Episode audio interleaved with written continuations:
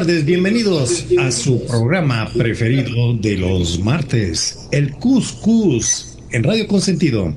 Es un gusto para mí, estamos en la emisión número 50 de este programa y con gusto les compartimos eh, un, bo- un bonito saludo para cada uno de ustedes que nos acompañan martes a martes y a los que están escuchándonos de eh, como una innovación, pues bienvenidos. Mi nombre es Pretoriano Chrome y con mucho gusto le doy bienvenida a mis compañeros panelistas.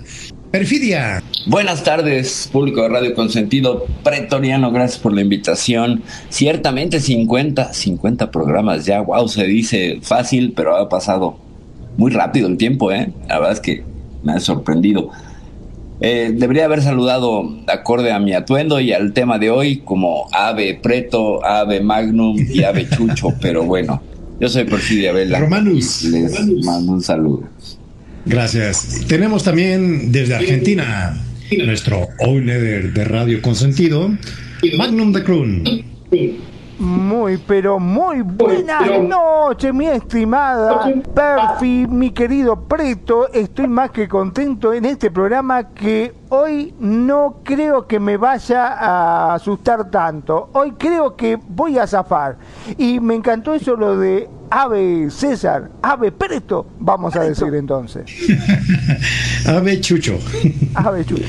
Ok amigos, bienvenidos a su programa Cuscus y hoy tendremos en la línea de fuego el análisis de la mitología greco-romana. Vámonos definiéndolo, en qué consiste este concepto de la mitología clásica, mitología grecolatina o mitología greco-romano. Eh, es la mitología de la civilización grecolatina, un cuerpo de narraciones míticas esencialmente comunes, eh, que fue adaptada por los romanos ya cuando adaptaron el panteón de la religión griega a su propia religión original, la religión romana. Aunque los nombres de los dioses sean distintos en griego y en latín, hay muchas similitu- similitudes y ambas mitologías convergieron en el siglo I antes de Cristo, antes de entrar al todo el tema de fuerte, nuestra opinión de Perfi en el origen de esto que es la mitología grecorromana. Adelante, Perfi.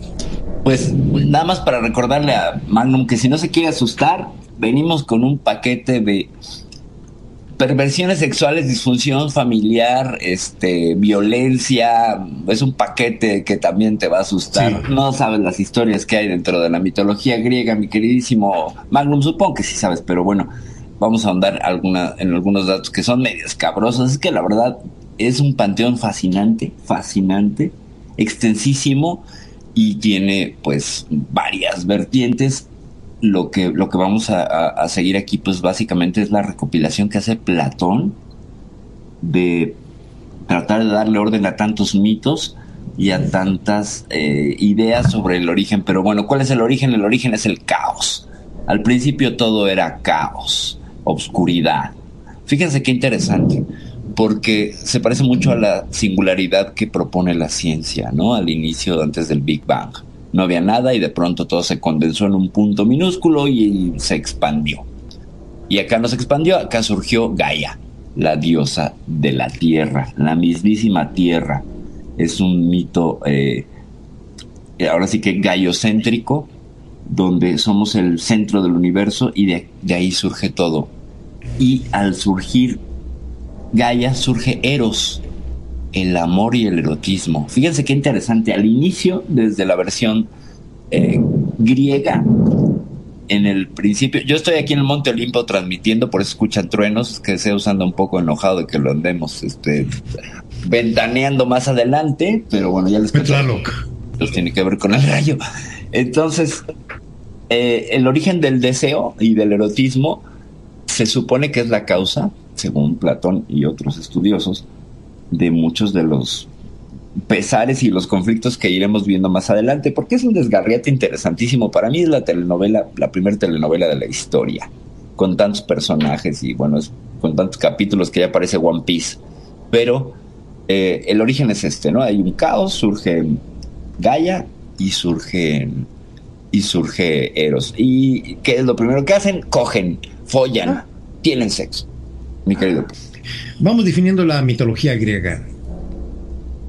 Es un conjunto de mitos y leyendas perteneciente a la cultura antigua de Grecia, eh, donde tratan dioses, héroes y la naturaleza del mundo, sus orígenes y el significado de sus propios cultos y prácticas rituales. Formaban parte de la religión de la antigua Grecia, que tenía como objeto el culto básicamente a los dioses, de dioses olímpicos los investigadores modernos recurren a mitos y los estudian en un intento por arrojar a luz las instituciones religiosas y políticas de la antigua Grecia y su civilización, así como para entender mejor la naturaleza de la propia creación de los mitos la mitología griega aparece explícitamente en una extensa colección de relatos e implícitamente en artes figurativas, tales como cerámica pintada y ofrendas votivas.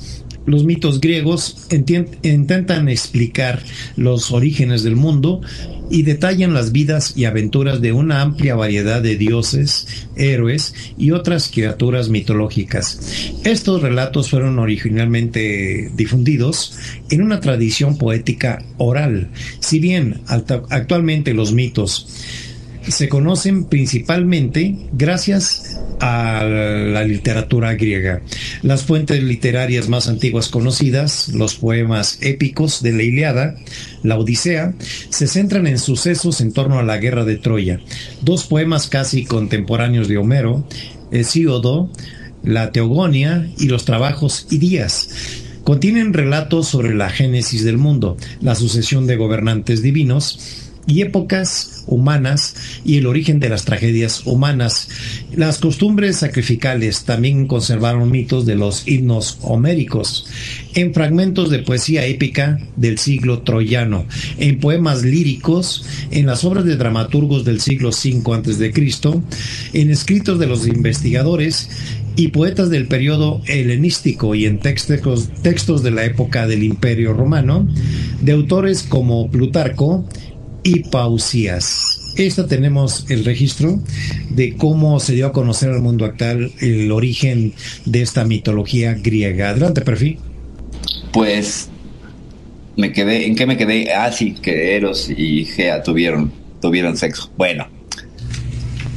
Y tuvieron, pues, dos, tuvo dos hijos Gea. Urano, el cielo, y el Ponto, que es el mar. ¿Y qué fue lo primero que hicieron Urano y el Ponto? Tirarse a su mamá. o sea, es verdaderamente una cosa esplendorosa del uso de la sexualidad violenta, forzada y pues pre pronta. Y esos dos hijos que tiene, eh, bueno, no tienen dos, tiene varios hijos y creo que es una cosa de la endogamia porque Gea pues da a luz a diversas criaturas marinas y de su unión salen tres monstruos de 100 manos y 50 cabezas cada uno. O sea, por eso no anden ahí con sus parientes. Siempre hay un asunto ahí con la endogamia. Y pues son los famosos llamados hecatónquiros, que a mí me encanta la palabra. Tiene tanto poder.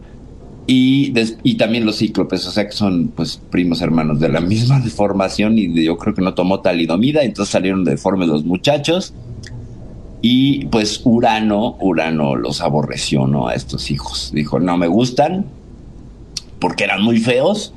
Y dijo, no son mis hijos y los mandó al tártaro, que era, pues es como el equivalente al infierno, el infierno cristiano.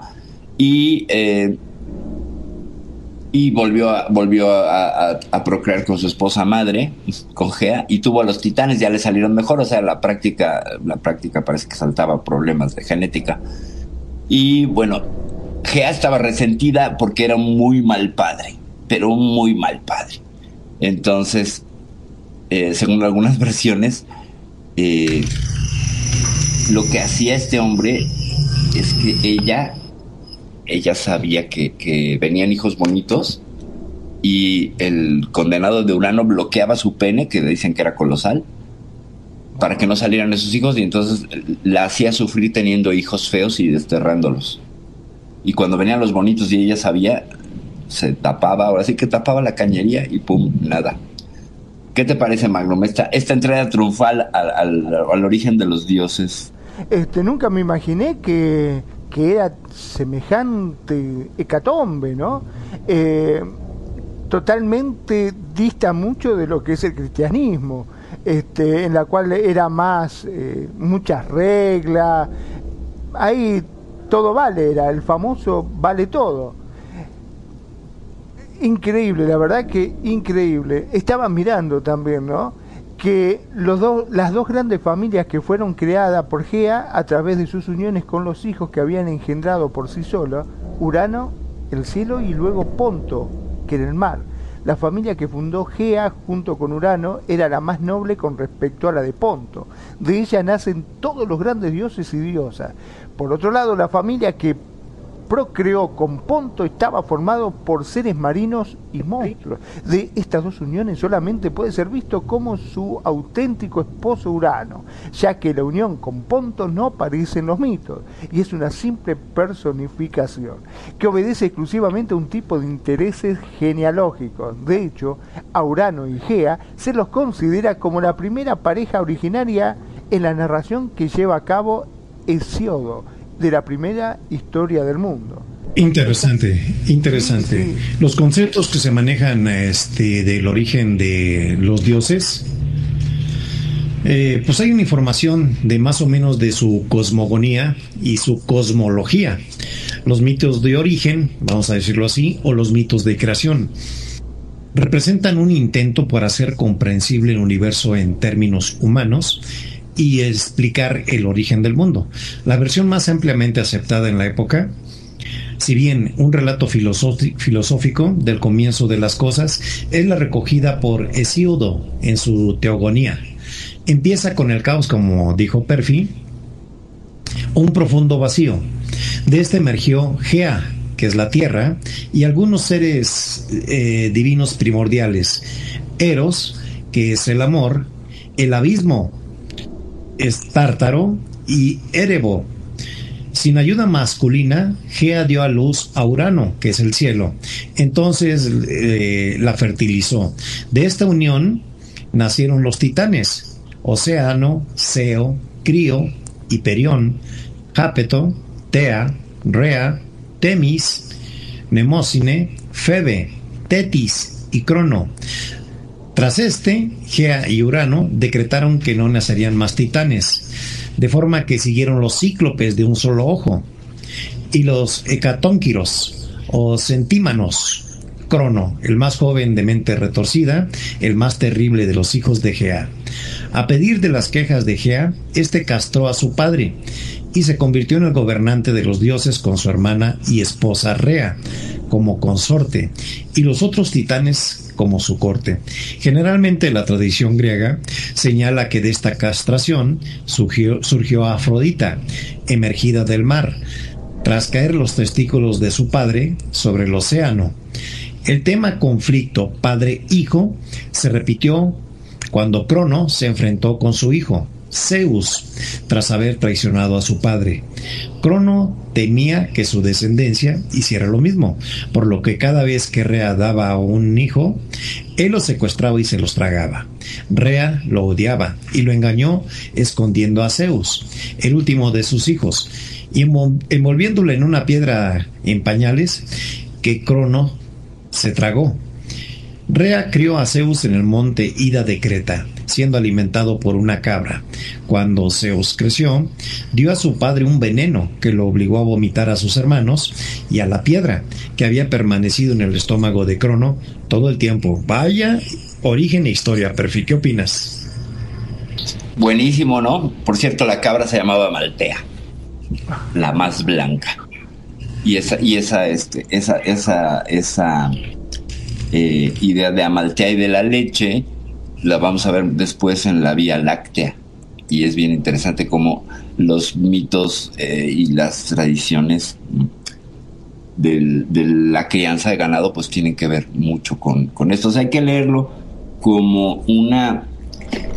Pues es que, a ver, eh, ¿qué encontramos aquí? Incesto por todos lados, ¿no? O sea, todos contra todos.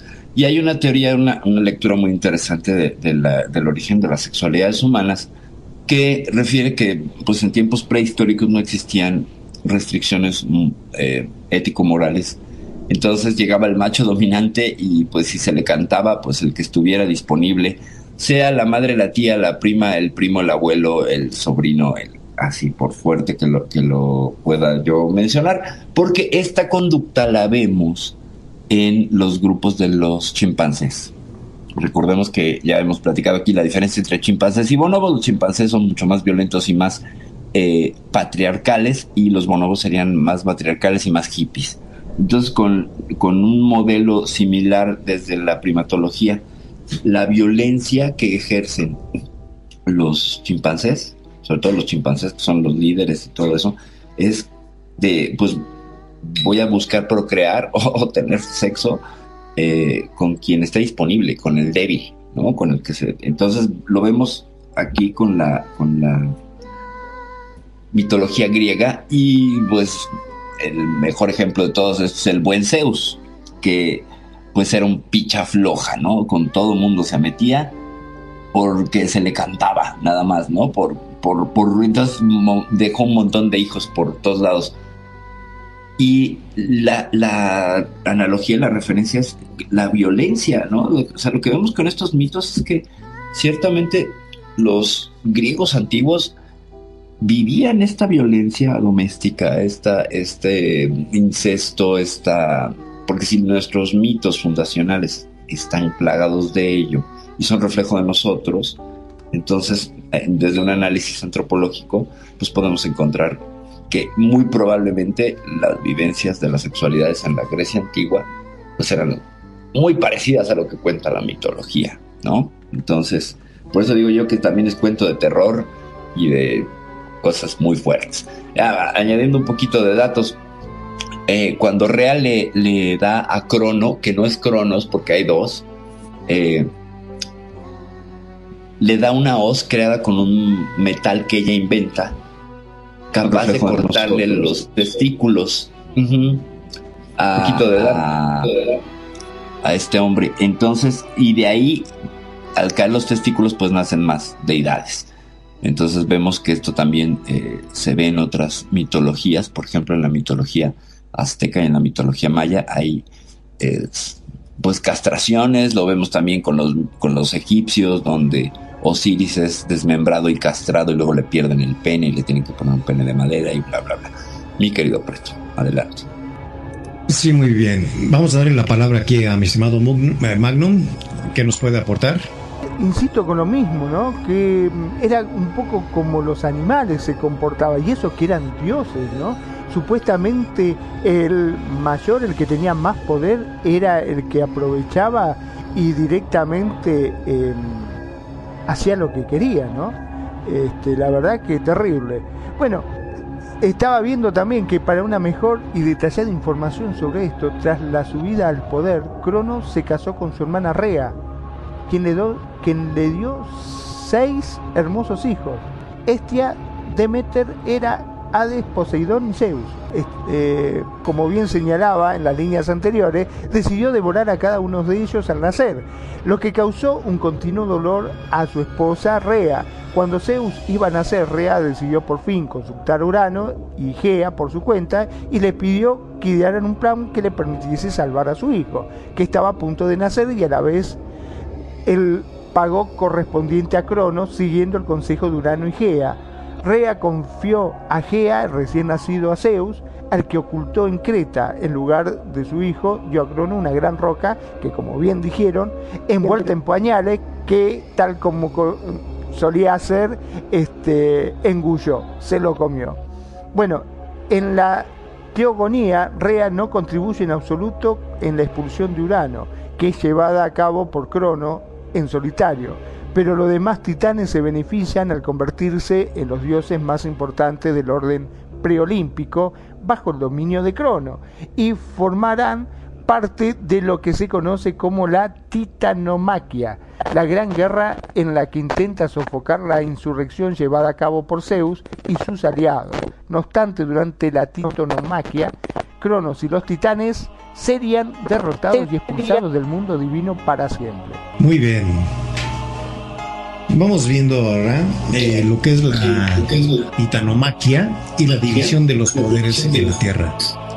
Para esto, según cuenta la mitología griega, que Zeus luchó con su padre Cronos por el trono de la tierra, por lo que se desató una guerra de dioses contra los titanes, junto a sus hermanos Poseidón y Hades, e hijos, luego integrantes del panteón olímpico, y con la ayuda de los cíclopes, a quienes liberó del tártaro, los cuales otorgaron a cada hermano un arma lograron la victoria condenando a Cronos y a los titanes a la prisión del Tártaro en el centro de la Tierra.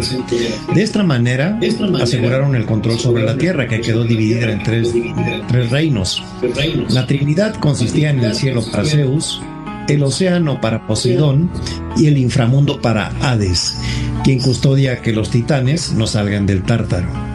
Zeus sufrió la misma preocupación y después de que fuera profetizado porque su primera esposa Metis daría a luz un dios más grande que él, se lo tragó. Sin embargo, Metis ya estaba encinta de Atenea y esto lo entristeció hasta que ésta brotó de su cabeza adulta y vestida para la guerra. Este renacimiento de Atenea fue usado como excusa para explicar por qué no fue derrocado por la siguiente generación de dioses. Al tiempo que explica su presencia, es probable que los cambios culturales ya en progreso absorbieran el arraigado culto local de Atenea en Atenas, dentro del cambiante panteón olímpico sin conflicto, porque no podía ser derrocado, dado que él como sus hermanos e hijos lucharon en conjunto. El pensamiento antiguo griego sobre poesía consideraba a teogonía como el género poético prototípico del mitos prototípico y le atribuía poderes casi mágicos. Orfeo, el poeta arquetípico, era también el arquetipo de cantantes de teogonías que usaba para calmar los mares y tormentas en las argonáuticas de Apolonio y para conmover los pétreos corazones de los dioses en su inframundo, en su descenso al Hades. Cuando Hermes inventa la lira en el himno homérico de Hermes, lo primero que hace es cantar el nacimiento de los dioses. La teogonía de Hesíodo no es solo el relato de los dioses conservado más completo, sino también es un relato conservado más completo en función de la arcaica de los poetas, con su larga invocación preliminar de las musas. La teogonía fue también el tema de muchos poemas perdidos, incluidos el atribuido a Orfeo, Museo, Efiménides, Avaris y otros legendarios videntes que se usan rituales privados de purificación y en ritos mistéricos. Hay indicios de que Platón estaba familiarizado con alguna versión de la teogonía órfica. Sin embargo, se esperaba silencio sobre estos ritos y creencias religiosas y que los miembros de la secta no hablasen sobre su naturaleza mientras que creyesen en ellos. Después de que dejaron de ser creencias religiosas, pocos sabían sobre estos ritos y rituales. A menudo existieron alusiones, sin embargo, aspectos de ellos eran bastante públicos. Existieron imágenes de cerámica y otras eh, imágenes este, religiosas. Que fueron interpretadas o más probablemente mal interpretadas por muchos mitos y leyendas diferentes. Unos pocos fragmentos de estas obras se conservan en citas de filósofos neoplatónicos y fragmentos de papiro recientemente desenterrados. Uno de estos fragmentos, el papiro de Derbeni, demuestra actualmente que al menos en el siglo V a.C., Existía un poema tegónico y cosmogónico de Orfeo. Este poema intentaba superar la teogonía de Hesiodo y la genealogía de los dioses se ampliaba con Nix, con la noche, como un comienzo definitivo antes de Urano, Crono y Zeus. La noche y la oscuridad podían equipararse al caos, y los primeros cosmólogos filosóficos reaccionaron en contra. A veces se basaban en concepciones míticas populares que habían existido en el mundo griego por algún tiempo. Algunas de estas percepciones populares pueden ser deducidas de los poemas de Homero y de Hesíodo. Eh, en Homero la Tierra es vista como un disco plano flotando en el río de océano y dominado por un cielo semiesférico con luna, sol y estrellas. El sol, que sea Helios, cruzaba los cielos como auriga y navegaba alrededor de la tierra en una copa dorada por la noche. Podía dirigirse oraciones y prestar juramentos por el sol, la tierra, el cielo, los ríos y los vientos. Las fisuras naturales se consideraban popularmente entrada a la morada subterránea del Hades y el hogar de los muertos. ¿Qué opinas, Perfil?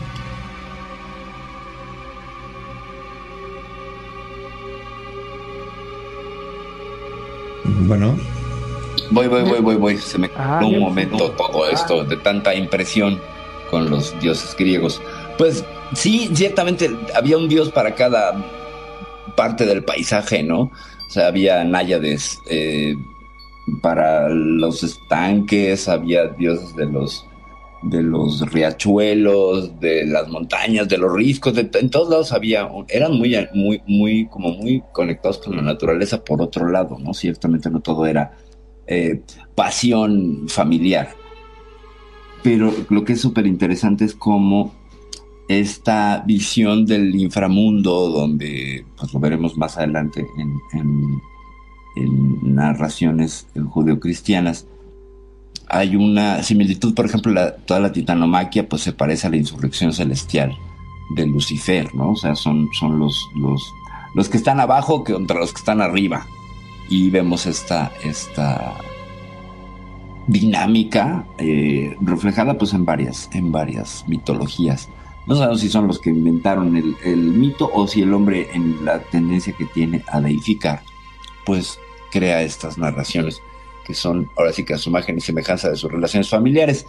Pero lo que sí queda claro es que es uno de los panteones más interesantes y más complicados porque pues tratar de darle sentido a veces es un contrasentido. Tal es el caso de Crono y Cronos, ¿no? Que son dos, que son el, no son el mismo, como el rey Minos, que sí era un rey Minos bueno y un rey Minos malo. Entonces, como es, fueron escritas por muchas personas a lo largo de mucho tiempo, nadie le dio corrección de estilo a toda esta, toda esta narrativa. Y bueno, que medio intentó hacerlo, ciertamente sí hay que decir, no tanto corrección de estilo, pero sí una recopilación, pues fue, fue este, este hombre, Platón, ¿no? Que es uno de los, de los que eh, recoge de Homero, que Homero pues era la, la fuente principal de las narraciones y de todo, y hay una, hay una muy buena frase de, bueno, una declaración de amor de Zeus hacia Hera. ¿Quieren escucharla? ¿Quieren que se las lea? Es, interesantísima, de verdad. Sí, buenísimo. Chéquense. Adelante, adelante. Chéquense. Eh, pues, primero les he de decir que, que, para casarse con Hera, la vio y dijo, a esta me gusta. Y entonces se, se transformó en un cuco, que es un pajarito, ¿no? Y se mojó las alas para despertar su compasión. Entonces pasa la otra y dice, hay un pajarito con las alas mojadas. Pobrecito de estar temblando de frío. Y lo sube y se lo guarda entre las ropas y ténguele, que se convierte en Zeus y en ese momento la desvirga. y entonces la otra, hazme favor, la otra por vergüenza accede a casarse con él. Y la luna de miel duró 300 años. Estuvieron toma que te pega todo ese tiempo. Le y bueno, tuve muchos problemas. Me metió el pajarito directamente, tal cual.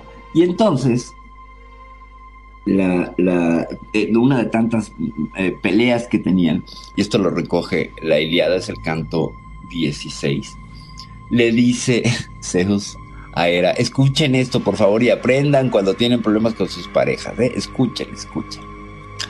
Hera, allá se puede ir más tarde. Ea, acostémonos y gocemos del amor. Jamás la pasión por una diosa o por una mujer se difundió en mi pecho, ni me avasalló como ahora. Nunca he amado así, ni a la esposa de Ixión que parió a Pinto, consejero igual a los dioses, ni a Danae a Crisiona, la de los bellos talones, que dio luz a Perseo, el más ilustre de los hombres, ni a la celebrada hija de Fénix, que fue madre de Minos, y de Radamantis, igual a un dios, ni a Semele, ni a Alcmena de Teba, de la que tuve a Heracles, de ánimo valeroso, y de Semele a Dionisio. Alegría de los mortales, ni a Demeter, la soberana hermosa de hermosas trenzas, ni a la gloriosa Leto, ni a ti misma. Con tal ansia te amo en este momento, y tan dulce es el deseo que de mí se apodera. ¿Qué les parece? Tratar de reconciliarse con la esposa contándole con cuántas se acostó uno y cuántos hijos tuvo. ¿Qué opinan de la estrategia de Zeus? Eh, no sé si funcionaría eso eh, hoy en día. Está como que le digas a que tu mujer te diga, no, yo no quiero, y vos digas, ah, callate, yo te amo tanto como la ve a Susana, a, a Graciela, a la otra. Mirá que aquella tenía unos pechos increíbles y sin embargo, eh, pese a todo lo que. La otra se queda con la boca abierta como diciendo, ¿What the fuck? Es correcto, damos la bienvenida a Celacanto. Celacanto, bienvenido aquí a la estación. Celacanto, nuestro paisano de México, nos visita aquí en Radio Consentido y aprovecho también para dar un saludo a la familia Kilisi, en especial a doña Patricia, a Shalom, a Seba, a Maisha, a todos allá en Chile. Claro que sí, les mandamos un saludo a la familia Kilisi que son fans de este programa y también pues le mandamos un saludo afectuoso a nuestro queridísimo Alejandro Guerrero que también nos está escuchando. Y pues bueno, entonces, ¿cómo ves, Preto, tú las estrategias de Zeus para reconciliarse? No, no, no. Est estaba, estaba impresionante. Zeus sí supera a Magnum, ¿eh? sí, sí, sí. Muy Gaius, bien. Magnus. Magnus Terrificus. Invictus. Terrificus. Terrificus. Exacto. Exacto. Ok. Vamos a definir muy interesante el panteón griego. Eh, según la mitología clásica, tras el derrocamiento de los titanes, el nuevo panteón de dioses y diosas fue confirmado. Entre los principales dioses griegos estaban los olímpicos, que obviamente residían en el Olimpo bajo la égida de Zeus. Entre los más importantes, además de Zeus, figuran Poseidón, Hades, Apolo, Atenea, Artemisa, Afrodita, Ares, Dionisio, Hestia, Hermes, Hefesto y Hera. Cuando se aludía a estos dioses en la poesía, la oración o los cultos, se hacía mediante una combinación de nombre y epítetos que los identificaran con estas distinciones del resto de sus propias manifestaciones. Alternativamente, el epíteto puede identificar un aspecto particular o local del dios. La mayoría de los dioses estaban relacionados con aspectos humanos y específicos de la vida. Se incluye mayormente el, el zodiaco occidental. Por ejemplo, Afrodita era la diosa del amor de, y la belleza, mientras que Ares era el dios de la guerra. Hades era el de los muertos. Atenea, la diosa de la sabiduría y la estrategia. Algunas deidades como Apolo, dios de la música, y Dionisio, dios del vino, revelaban personalidades más completas, complejas y funciones varias, mientras Estia significaba literalmente hogar.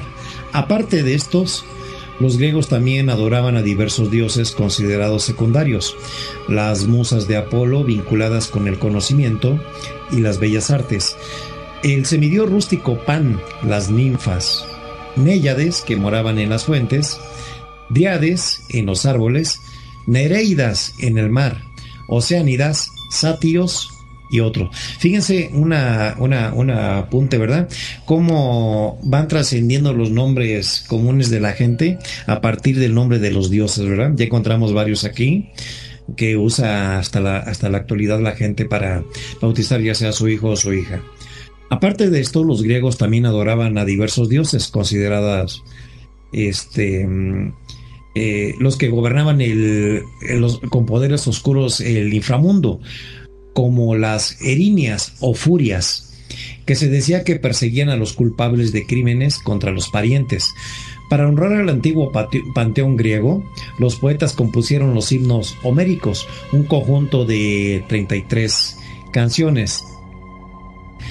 Gregory Nani considera a los más extensos himnos homéricos como simples preludios comparados con la teogonía, cada uno de los cuales invoca a un dios. La amplia variedad de mitos y leyendas que conforman la mitología griega las deidades eran nativas de los pueblos griegos, describían eh, como esencialmente humanas, pero no con cuerpos ideales.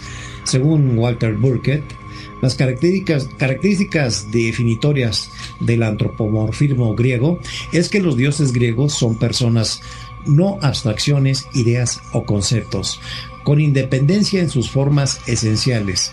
Los antiguos griegos también tienen muchas habilidades fantásticas, siendo la más importante ser inmunes a las enfermedades. Oh, mira qué maravilla, nos enferman.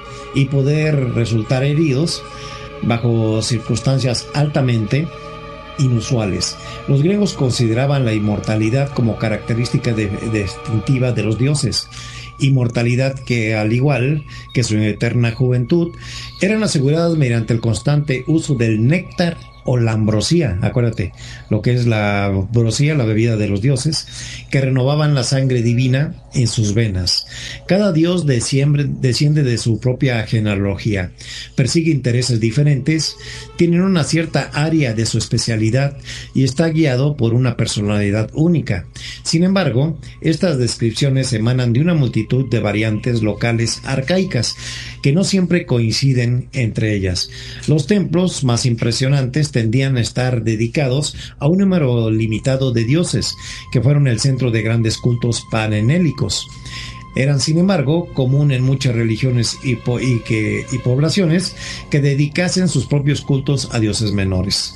Muchas ciudades también honraban a los dioses más conocidos con ritos característicos y les asociaban extraños mitos desconocidos en demás lugares. Durante la era heroica, el culto a los héroes o semidioses complementó a la de los dioses. Adelante, perfil.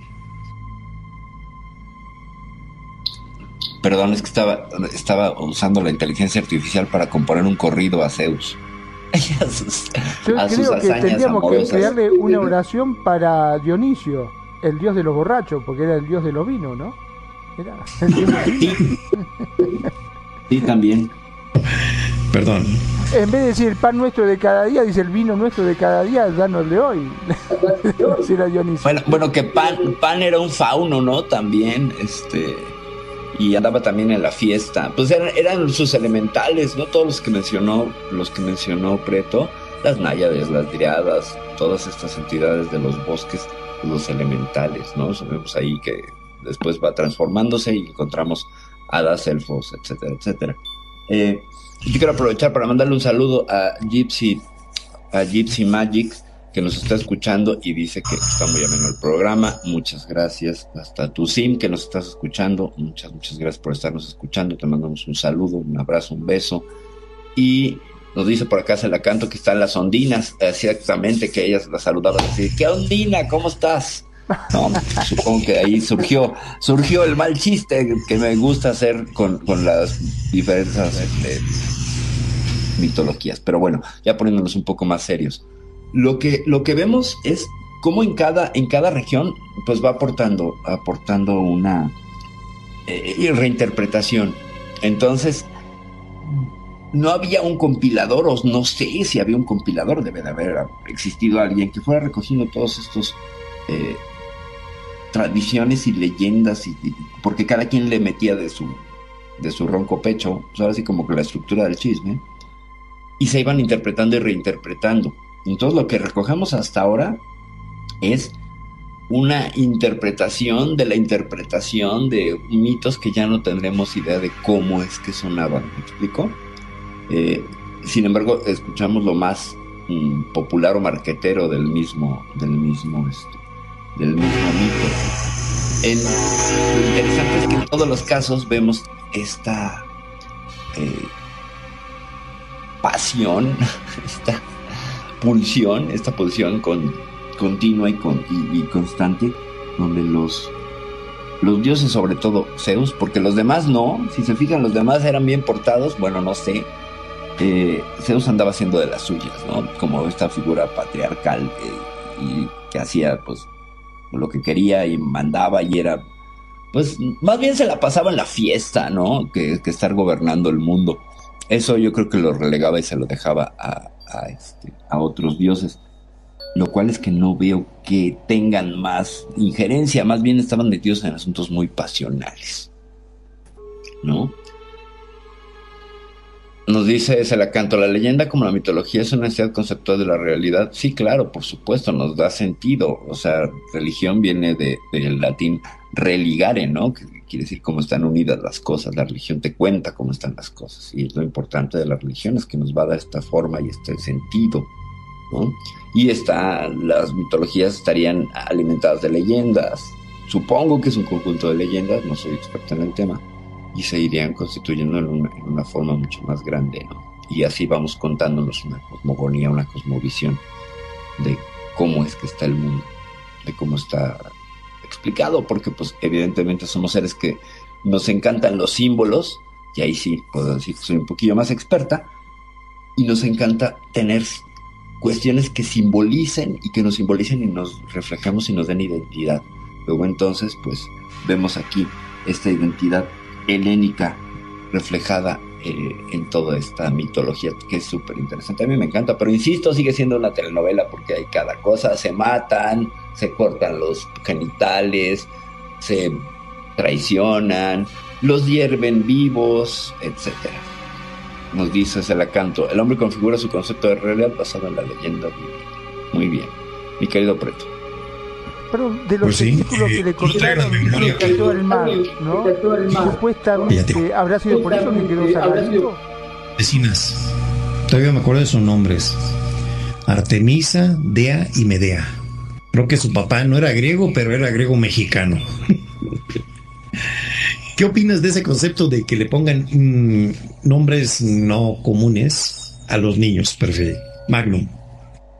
Eh, bueno, yo supongo que está bien para la época, ¿no es cierto? Vos fijate que eh, depende de la región, del lugar, cada uno le ponía el nombre eh, según su criterio. Vos fijate que dicen que los chinos, cada vez que nacía un chico, tiraban una lata y en función al ruido que hacía cuando caía, era como le ponían al sí, Chimpum papás. Exactamente, así, tal cual. Sí, y sí, eh, hay una costumbre, no sé, buena o mala en México, de aquí se americaniza mucho los nombres. Le ponen Brian, les ponen Kevin, nada que con Claro, ¿no? Lo digo, digo lo, lo, más arraigado de México, José, Miguel, empiezan a buscar la gente nombres así medio apantalladores, ¿no? Como que este, más importante. En, Centroamérica más, ¿sí? De hacer un juego ya de poner nombres extranjeros a los hijos nacidos en tierras latinas. Es, ese dice el canto que les da otro estatus. Claro. Al gusto. ¿Qué opinas de eso también, Magnum? Sí, no, no, es increíble. Yo imagino que los nombres que le van poniendo este, a los chicos lo hace en función pensando de que el día de mañana eh, se lo van a agradecer porque va a decir, ah, me puso Brian, un nombre fuerte, potente, un nombre como diciendo, no, no, porque mi hijo, el Brian. Este, Imagínate que te hubieran puesto Brad Pitt. Brad Pitt. Sí, Magnum Pitt me pusieron a mí. Magnum Pitt. Magnum Pitt. Qué agresivo, ¿no? Sí, sí, sí, no, no, no, terrible. Eh, peor es, son los nombres que empiezan a, a jugar, ¿no? Con las cosas como Esteban, Arm- Esteban Armand, eh, ¿cómo es? Esteban Quito, ese, ese, Esteban Quito. Esteban Quito Quito. apellido, Exacto, Esteban Quito. Ahí está. Muy bien. Muy bien, vamos con una anotación interesante que yo creo que en la historia todos han leído la guerra de Troya. ¿Sí? Entre Pero el largo perdón, perdón y la... que te interrumpa, pero nos está faltando cómo fue la creación de la humanidad. Estos incluyen los hechos de Atreo y Tiestes en Argos. Tras el mito de la casa de Atreo, está el problema de la devolución del poder y la forma de ascensión al trono. Los gemelos Atreo y Tiestes, con sus descendientes, jugaron un papel protagonista en la tragedia de la devolución del poder de Micenas. El ciclo tebano trata los sucesos relacionados con Cadmo, el fundador de la ciudad, y, y posteriormente con los hechos de Layo y Edipo en Tebas, una serie de historias que llevaron al saqueo final de la ciudad a manos de las siete contra Tebas y los epígonos. En lo referente a Edipo, los relatos antiguos parecen dejarle seguir gobernando en Tebas tras la revelación de Yocasta, que era su madre, y desposando luego una segunda esposa que se convirtió en madre de sus hijos, lo que resulta en una historia muy diferente a la que conocemos por las tragedias. Entonces, así resumiendo, para no sernos tanto, tanto embrollo magnum, era una de, cómo se relacionaban entre dioses con hijos, con madres, con tíos, con era una mezcolanza, ¿no? Y todos los lo que eran los lo, lo que eran los resultados eran algunos cíclopes, algunos este titanes y como podrás ver, en el caos. De ese apunte que lo hizo Perfi. Adelante, Perfi. Eh, retomando el asunto de los nombres, pues sí, he visto, por ejemplo, aquí gente que retoma nombres griegos, ¿no? Pero en la vida real he visto que, por ejemplo, Zeus le ponen más a los perros boxer que a las personas. No sé si les ha tocado. Yo no conozco ningún Zeus en la vida real. Sí conozco Zeus aquí, con todo respeto lo digo, que nadie ha elegido usar ese nickname.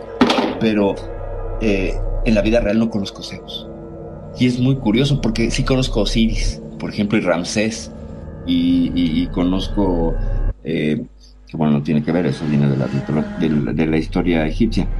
Pero siendo alguien que tiene un nombre muy romano y con un significado muy raro, eh, nombre es destino y si hay que decirle a los papás que qué cosas con eso, ¿eh? de los nombres, qué barbaridad. Yo, yo sí puedo decirles aquí que, que en RL es un nombre mucho, muy romano, incluso de un emperador. Y la historia detrás del significado del nombre no es nada grato. Entonces, ciertamente hay que ver y leer bien la historia para, para, para darle a tus hijos pues, un nombre que tenga un destino mucho más benéfico, mucho más eh, venturoso, ¿no? Y si digo, nombres griegos, Ateneas no conozco la RL, Afroditas tampoco. Como que conozco más nombres, ¿sabes qué? Este, como hebreos eh, en la RL, eh, Edith y estos que terminan así, que griego, que, que griegos, o no sé. A lo mejor me falta mundo y me hace falta salir de mi casa, pero no sé ustedes qué opinan. Si conozcan a algún perro boxer que se llame Zeus. Sí he conocido algunos, ¿eh?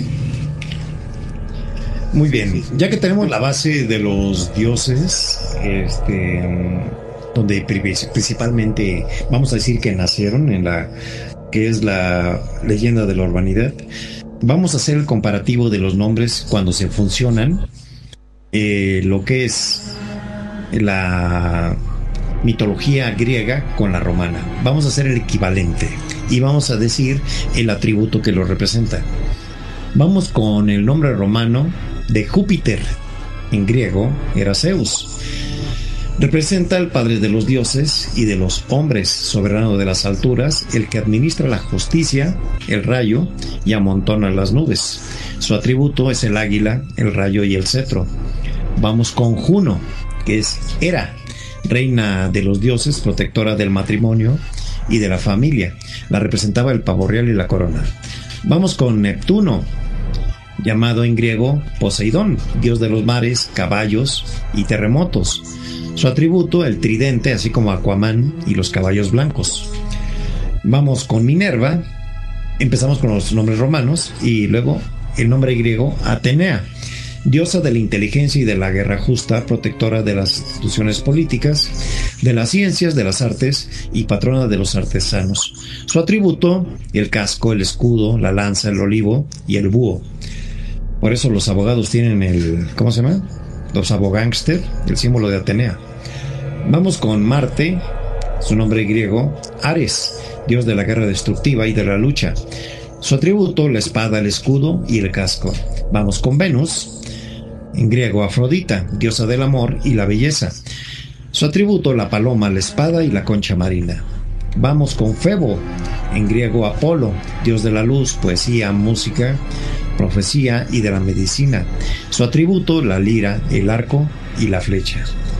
Vamos con Diana, en griego Artemisa, diosa de la casa, de la virginidad, de la luna y la paz. Su atributo es la luna, el arco de plata, la flecha y el carcaj. Vamos con Mercurio, en griego Hermes, dios del comercio, protector de los caminos y guía del viajero. Su atributo es el, el pegaso, el caduceo, las sandalias aladas y el bolso. Vamos con Baco, que en griego es Dioniso, es el dios del vino, de la danza, inspirador del delirio y el éxtasis. Su atributo es el tirso. Vamos con Vulcano. En griego es Hefesto, dios de los volcanes, de los incendios, de la herrería. Sus símbolos son el yunque y el martillo. Vamos con Plutón. En griego, Hades, dios de los muertos, señor del inframundo. Su atributo es la corona de ébano, el trono de ébano, el carro tirado por cuatro caballos negros. Vamos con Saturno, en griego Cronos, dios de la riqueza, la cosecha, la agricultura, la liberación, el tiempo, padre de Júpiter, Neptuno, Juno y Plutón. Sus símbolos son la hoz y la guadaña, así como la muerte. Vamos con Ceres, en griego Demeter, diosa de la agricultura, la cosecha de granos, la fertilidad y las relaciones maternales. Su símbolo es la hoz, la gavilla de trigo, cornucopia y el cereal. Vamos con Vesta, en griego Estia, diosa del calor, el fuego del hogar, la cocina, las hogueras y la arquitectura. Sus símbolos son la, la antorcha, el fuego y el burro. Vamos con Proserpina. En griego, Perséfone, diosa de los granos, la agricultura, reina de los muertos. Sus símbolos serían la torcha, gavilla y la granada. Vamos con Cupido. En griego, Eros, el dios del amor. Y sus símbolos eran representados por el arco y la flecha. Adelante, perfil. Voy.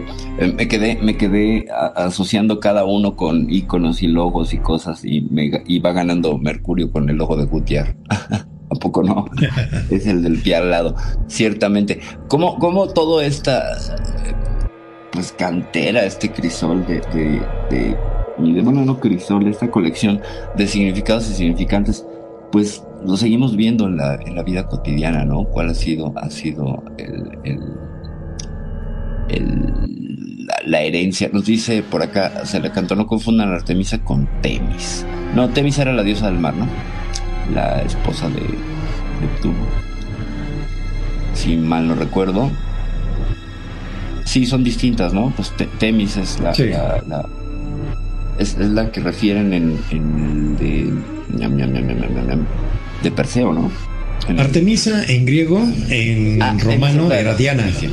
Y la diosa de la casa. Temis es la de la justicia. Bueno, yo ya la estaba hundiendo en el agua, como igual como la justicia en muchos lados. Mi querido se la canto, ciertamente. Temis, ok. Entonces era Tetis, la diosa del. Si mal no recuerdo.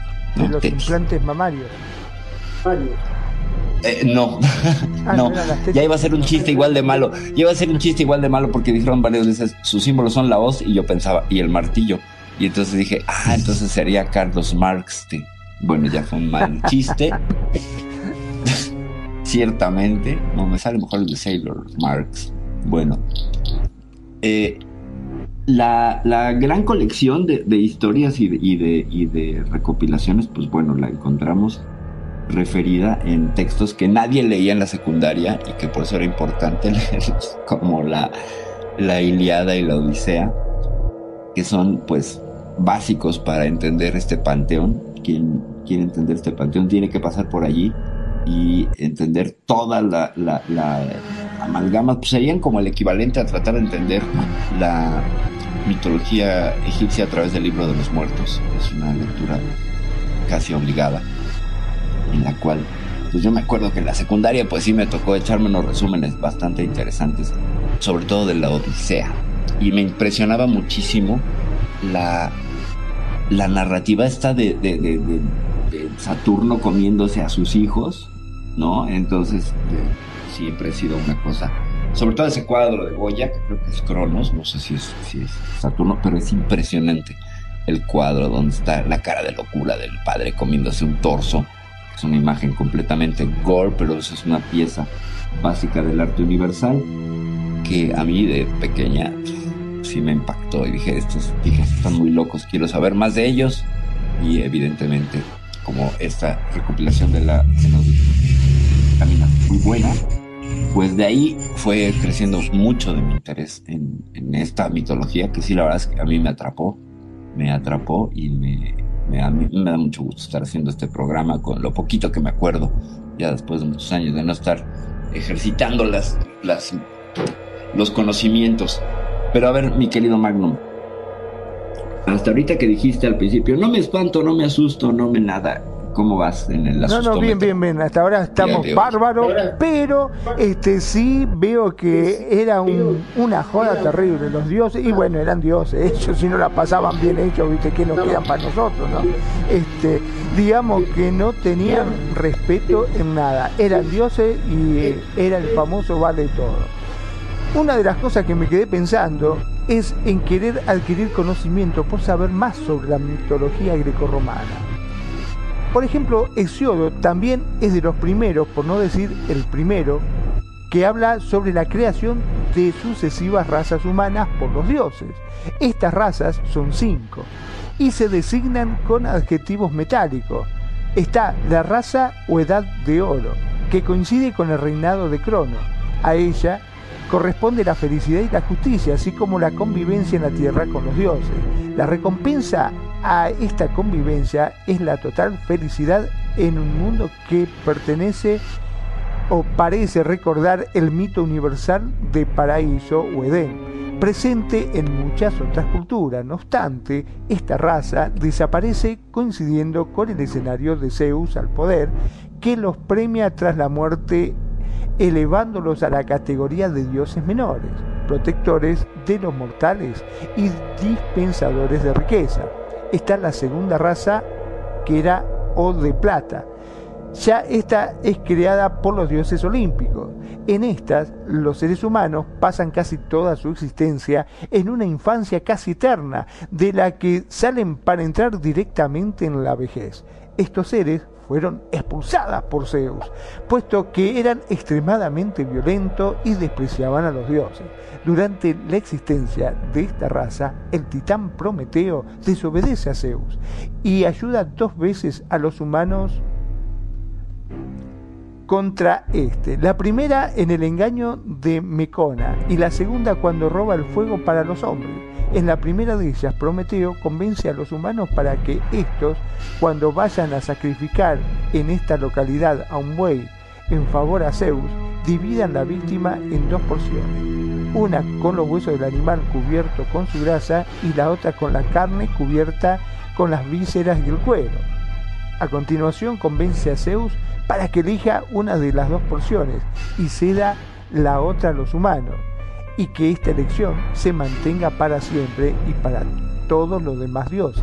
Zeus, después de acceder a esta petición, elige la parte del animal que solo contenía los huesos cubiertos con la grasa, sin saber que no contenían carne. Así pues, cuando descubre el engaño, castiga a los seres humanos quitándoles el fuego y los medios de subsistencia. Aunque no toma ninguna represalia contra Prometeo, no obstante, Prometeo vuelve a ayudar a los seres humanos al robarle a Zeus el fuego y se lo devuelve a sus protegidos. En esta ocasión, Zeus decide castigar tanto a los humanos como al propio Prometeo, y a los humanos los envía a Pandora, la primera mujer, que se convertiría en una completa desgracia para los mortales, ya que representa tanto el mal en sí misma, al no poder vivir el hombre con ella ni sin ella, como la causa de todos los males.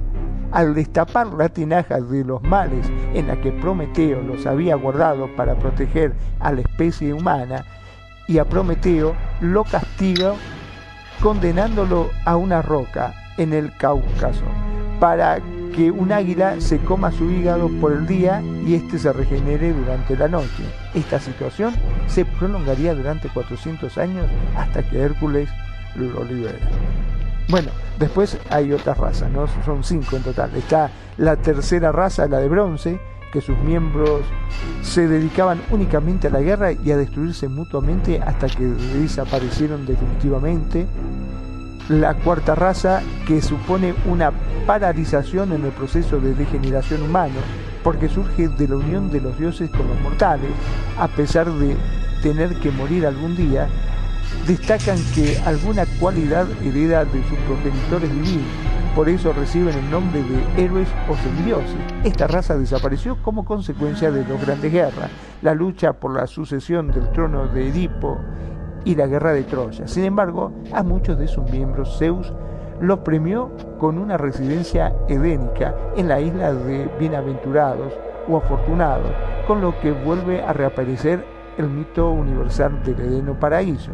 Y la última, la quinta raza o de hierro, en la cual caracterizada por la más absoluta degeneración y el mayor de los desprecios por la justicia divina, que terminará abandonando definitivamente a los hombres a su suerte junto con el resto de los dioses. Bueno, supuestamente estos eran las cinco razas nombradas con metales. Preto. Muy bien, pues un gusto para nosotros aquí en, el panel de Radio Consentilo darle la bienvenida a nuestro amigo que ustedes ya conocen también, que anda de club en club, haciendo una labor muy bonita de andar tomando videos y todo. Nuestro amigo Celacanto. Bienvenido, Celacanto. Adelante. Hola, sí, ¿me escuchan bien? Buenas tardes a todos. ¿Sí me escuchan bien? Sí, se escucha. Ok. Sí, muchas gracias por el espacio que me dan. Eh, darle el espacio a una persona es un riesgo a veces, ¿verdad? Porque podría dar una opinión ajena al, sentido del programa. la confianza usted, pero, compañero. Pero siempre agradece, agradece esa oportunidad de, poder incluso a veces discrepar, ¿verdad? Miren, este, yo quiero mandar un saludo a todo este grupo de amigos. Este, yo sé que también están ustedes muy vinculados con Sumaira y creo que si ella opinara, este, nuestra opinión sería muy similar al no, al, pugnar, porque no olvidemos lo que vendría siendo también la mitología de los aztecas. Estamos hablando de la mitología occidental. La mitología occidental pone en un lugar muy especial a los romanos y yo me quedé preguntando lo siguiente. La mitología habla del inicio de los tiempos. Y en ese inicio de los tiempos estamos viendo un hombre este europeo, ¿verdad? Este, en dónde habrá quedado en el tiempo de la formación de la especie la mitología o el papel que juegan los africanos, que sabemos que genéticamente de allá venimos. Entonces tendremos que hablar también del hombre asiático y definitivamente del hombre mexicano. Como nuestra formación viene de un conocimiento occidental y cuando llegan los españoles a nuestra tierra, pues todos los conocimientos autóctonos pues son relegados y, restados de importancia. Es un poco, digo yo, triste que estemos pugnando en las preparatorias por una mitología griega, romana, cuando ya va llegando un momento en el que debemos retomar o, o, tomar por, este, por, por el mango del Nazartén y hablar de los componentes de lo que nos pueden narrar algunas narraciones, por ejemplo, de Nezahualcóyotl, para empezar a entender cuál es la mitología mexicana y encontrar nuestros personajes que no van a ser unos personajes armados europeos, pero que sí van a ser unos personajes que van a tener pues una tragedia mexicana, azteca, en la conquista de nuestro continente. Es un pensamiento que me está naciendo al escucharlos hablar a ustedes. Me da mucho gusto tener ese producto en mi análisis. Pues muchas gracias por la oportunidad de ese comentario. Gracias. Sí, cómo no. Y este, pues andando ahí para la información de nuestro amigo Celacanto, ese programa Cuscus, eh, primeramente lo tomamos como un programa paranormal de lo que eran los este, apariciones, los eventos inexplicables. Y entre ellos eh, hemos dado muy mucho hincapié a lo que nombras a nuestra cultura mexicana hemos eh, aportado en nuestro, ya ahorita nuestro récord, el programa número 50, y hemos tenido infinidad de descripciones de nuestros dioses este, aztecas, ¿verdad? Eh, todo lo que es su cosmogonía, el Aztlán, el Mictlán, las costumbres mexicanas sobre todo, a difundirlas así como atinadamente lo dijiste, allá en el, en el, en la obra maravillosa que nos hizo nuestra perfil, de lo que es junto con Charlie, lo que era la, la pirámide, ¿verdad? De Aztlán.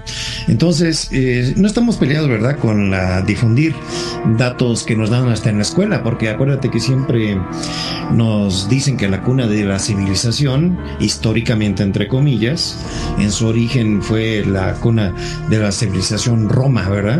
Eso nos vienen todos los libros de texto y nos encargamos de agarrar un poquito de aquí y un poquito de allá. Y con mucho gusto te, te, decimos, ¿verdad? Que sí hemos tenido esa curia de darle mucho, mucha proyección, primeramente a nuestras raíces latinas, ¿verdad? Hemos hecho programas de cómo vinieron caminando los aztecas de allá desde el norte, desde Estados Unidos, ¿verdad? Eh, de cómo se propagaron en todo lo que era la Mesoamérica. Y para esto te va a informar un poquito más en nuestra firmada Perfi. Viene Perfi. Muchas gracias. Muchas gracias por el comentario, canto Me parece muy importante. Sí, aquí empezamos con una línea paranormal que no dejamos. Eh, nos interesan todos esos esas situaciones. Y hemos tenido, pues aquí hemos hablado de nahuales, hemos hablado de eh, hemos tenido una chica de, Yucatán hablando de, los mitos y, eh, del del Guaychivo y del del enano de la pirámide maya eh, hemos un programa pusimos un programa sobre el Mictlán todo un programa sobre el Mictlán sobre los nueve niveles del Mictlán dentro de la cosmogonía mexica, que no azteca, y habría que hacer esa aclaración también, porque pues está súper difundido que somos aztecas, y no, no somos aztecas, somos mexicas, y pues esa es una, esa es una aclaración que siempre trato yo de hacer, porque decir azteca es como hacerle pleitesía al, al pueblo que, que oprimía y que pisoteaba a quienes emigraron hacia el sur y que constituyen pues básicamente pues nuestra nuestra base, nuestra piedra eh, cultural. Entonces, como fueron los que huyeron, los que se rebelaron, los que salieron de allí eh, y decidieron llamarse a sí mismos mexicas. Entonces, ah, todo ese tipo de precisiones y de promoción de la cultura mexicana, pero por supuesto no se nos olvida, claro que sí, orgullosamente y con mucho gusto. Sin embargo, pues también tenemos la visión de incluir otras visiones, ¿no? Que este programa sea pues mucho más eh, sincrético y hemos hablado de fantasmas en Oriente, de todo lo que son los fenómenos paranormales en el Medio Oriente, hemos hablado del Islam, hemos hablado, hemos hablado del Bhagavad Gita, sí, de muchas. Entonces, creo que somos inclusivos en ese sentido. Sí, ciertamente venimos con un pensamiento neoplatónico en Occidente muy marcado que también habría que, pues, tratar de erosionar para abrir la mente, ¿no? Yo te agradezco muchísimo y si hacemos un programa, no sé, Preto, Magnum, que opinen, que vuelva a tocar temas mexicanos, pues invitamos a hacer la canto porque por ahí sé que el tema pues no solo lo, lo te apasiona, sino que también pues tienes ahí un conocimiento profesional sobre el mismo. A ver, si nos puede traer, ya que vive Puebla, una información más o menos de la pirámide de Cholula. Ah, Exacto, el basamento de Cholula, el más grande del mundo este, reconocido. reconocido, ¿no? Porque hay otras que se están peleando allá en Bosnia, etcétera, son más grandes, bla, bla, pero bueno, todavía no tienen el estatus de pirámide, según yo creo que la Asociación Internacional de Pirámides el mundo que debe de haber, pero bueno, sí, es todo un tema aparte. Mi querido Salacato, no sé si quieres este, comentar algo más. Adelante, Cela. pues era, el riesgo de hacer un comentario que se interpretara que querer querer decir algo nuevo. No, no, no, no es. Ustedes tienen una rica tradición y qué bueno que son plurales. Pues era el riesgo de que mi comentario se, se interpretara que quiero decir que hagan lo que no han hecho, ¿no? Mi, mi comentario es el que esa tendencia, miren, les voy a comentar algo también. nuestras universidades nuestras primarias, nuestro sistema este, de la Secretaría trabaja bajo un planteamiento de conocimiento occidental. Todas nuestras materias en la primaria en la secundaria se basan en este, las, las ciencias que los griegos fueron identificando como necesarias para construir el conocimiento. Entonces, nuestra primaria, nuestra preparatoria y las carreras, pues van planteando un conocimiento lineal ¿verdad? Y la tendencia en la actualidad que es que el planteamiento ya no es lineal, secuencial, sino que ahora se tiene que ir manejando o brincando de un lugar para otro sin necesidad de ser lineales. Ese es, ese es uno de los de las opiniones. Y ya otra opinión que te decía era que hay que tener cuidado en no confundir a Artemisa con Temis. Artemisa no la dibujan con una balanza, la de la balanza es este Temis. Y pues estamos pendientes porque esos esos este granitos de ciencia, cultura, son los que a algunas personas este pues van sembrando una curiosidad, ¿verdad? Para conocer más sobre el conocimiento en general. Exacto, la transversalidad. Bien, pero te agradezco mucho por la confianza de abrir el micrófono y ofrecérmelo. Gracias a todos. Sí, y para esto, este, una de las cosas buenas que tenemos aquí, siempre invitamos a la gente, armamos los temas de debate, ¿verdad? Y cualquier aportación, para nosotros es muy importante, cualquier observación, para el fin de esto es darle calidad y no, no cantidad, simplemente calidad de peso y a nuestro programa, ¿verdad? Hacer un programa que sea abierto al público, con toda la libertad de expresar sus ideas y opiniones y te agradecemos mucho que nos aportes cuando sea posible. Aquí será siempre bien recibido, mi estimado, y seguimos con nuestro programa. Adelante, Magnum. Bueno, eh, la verdad que muy, pero muy interesante cómo se está poniendo la charla y cómo este, se van tocando los distintos aspectos, ¿no? Eso es lo que me encanta justamente de la radio, de que uno puede hablar libremente sobre estos temas. Volviendo eh, al tema de mm, las distintas creaciones que habíamos este, puesto, ¿no? Eh, supuestamente, em, bueno, lo dejo mejor que, que sigas eh, con el tema vos, Preto. Porque no, una aclaración, una aclaración y muy interesante lo que traes de las cinco humanidades, mi querido, mi querido Magnum, porque pues hacemos la analogía que hay, pues ha habido cinco soles dentro de lo que es la cosmogonía eh, mexica y como uno utiliza el bronce, ¿no? Por ejemplo, la raza de bronce somos, utilizamos aquí en México también para llamarnos a nosotros mismos la raza de bronce, que en términos eh, grecorromanos pues no estaría tan avanzada, sería como dos pasos atrás, pero también ha habido cinco humanidades, ¿no? Qué curioso cómo, cómo aquí vemos estas coincidencias culturales que no sé si tienen que ver con la tendencia a deificar o si hubo un conocimiento y caeremos en la teoría esotérica un poco eh, conspiranoica y yéndonos muy a sonar History Channel, de los siete sabios, ¿no? De estos siete sabios surgidos de la Atlántida, que bueno, la Atlántida, tenemos que mencionarla porque también es parte de toda Nos falta un, programa de eso, ¿eh? De la Atlántida. Sí, claro. Todo, porque es un tema extensísimo y de debate y de ahora sí que dónde quedó mi ciudad, me la robaron, ah, pero ahí está. Y pues ciertamente los, los, los griegos fueron encontrando una suerte de depuración, de, creaciones depuradas, como cada vez el producto iba cada vez mejor. Lo mismo lo hacen los, los manitobas, bueno, no, sí los manitobas, cuyo dios es Manitú, él no crea humanidad, sino que va cociendo al hombre como si fuera pan, y el primero le sale crudo y es la raza blanca. Mete un poco más de, de le pone un poco más de aceite y le sale muy, ah no, lo, deja más tiempo porque le sale crudo el primero y se le quema y le sale pues más negrito, la raza negra la pone en África. Luego le pone aceite y le sale amarillo y se va a este, se va a, lo pone en Asia, ajá. Y entonces el último, con el conocimiento que tuvo Manitou, le pone aceite, combina los tiempos y todo, y le sale con un color rojizo, que es la raza, la raza de los Manitús.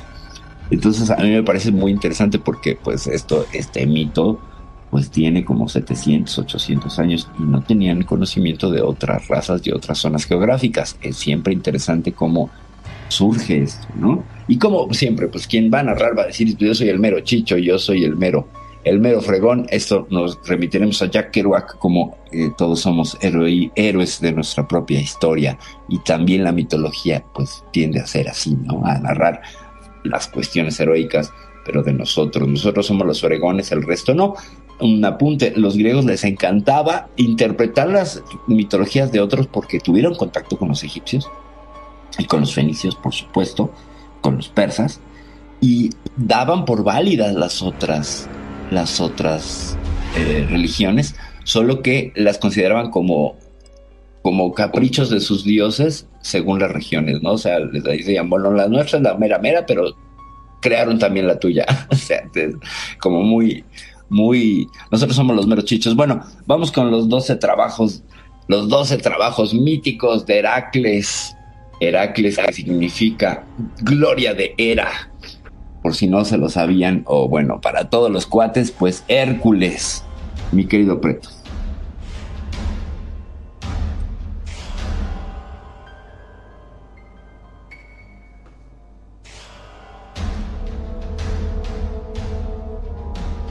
Y bueno, parece que Preto se nos quedó sin voz. Parece que uno de los trabajos de fue Era robarle la lengua. Dale, dale. Perdón. Nos vamos con uno de los héroes más, yo creo que de los más conocidos, perfil, ¿no, ¿no será? Más famoso, ciertamente es el más famoso. Y es que. para mí, yo creo que es el más conocido. el más conocido, sí. Sí, sí, cómo no. Además, el que tiene la historia más extensa, ¿no? O sea, porque, por ejemplo, Perseo pues hizo dos, tres cosas por ahí.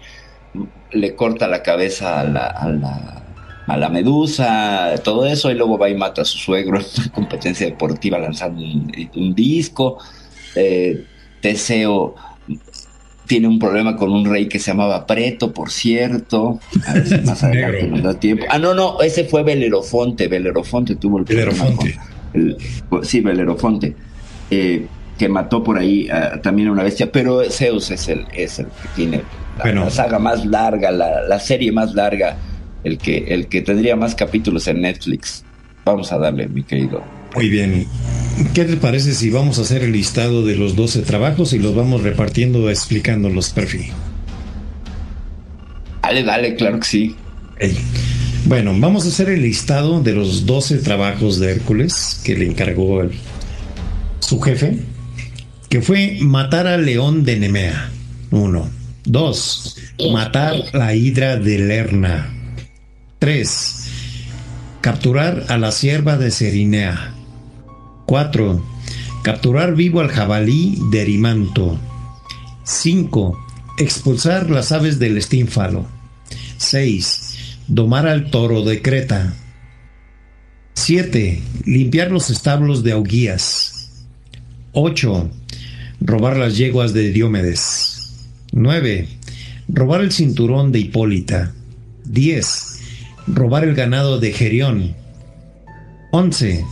Robar las manzanas doradas del jardín de las Hespérides. Y 12. Raptar el perro de Hades, el cerbero. ¡Wow! ¿Con cuál empezamos, Perfi? Pues en orden, ¿no? El león de Nemea. El león de Nemea cuya piel, cuya piel era indestructible. Es decir, no importa que le, mandara, le lanzaras pues, flechas, lanzas, no lo podías matar. Entonces, ¿qué hizo Hércules? Lo ahorcó. lo ahorcó y luego de alguna manera le quitó la piel. Y él traía cargando la piel del león de, Nemea. Y era parte, aparte de que el hombre era indestructible, por ser hijo de, de Leda y y de Zeus, que se convirtió en cisne, nuestro zoofílico Zeus favorito, eh, esto le añadía todavía más resistencia y le ayuda a la piel del león de Nemea después para vencer a la hidra del Lerne, porque la hidra del Lerne era súper venenosa. Entonces se van sumando los trabajos. O sea, hay que tener siempre la visión de que es como un videojuego. es muy, creo que es el primer videojuego de la historia, el primer plot de videojuego de la historia. Entonces él ahorca al león, se pone la piel. Y entonces ya es todavía más poderoso.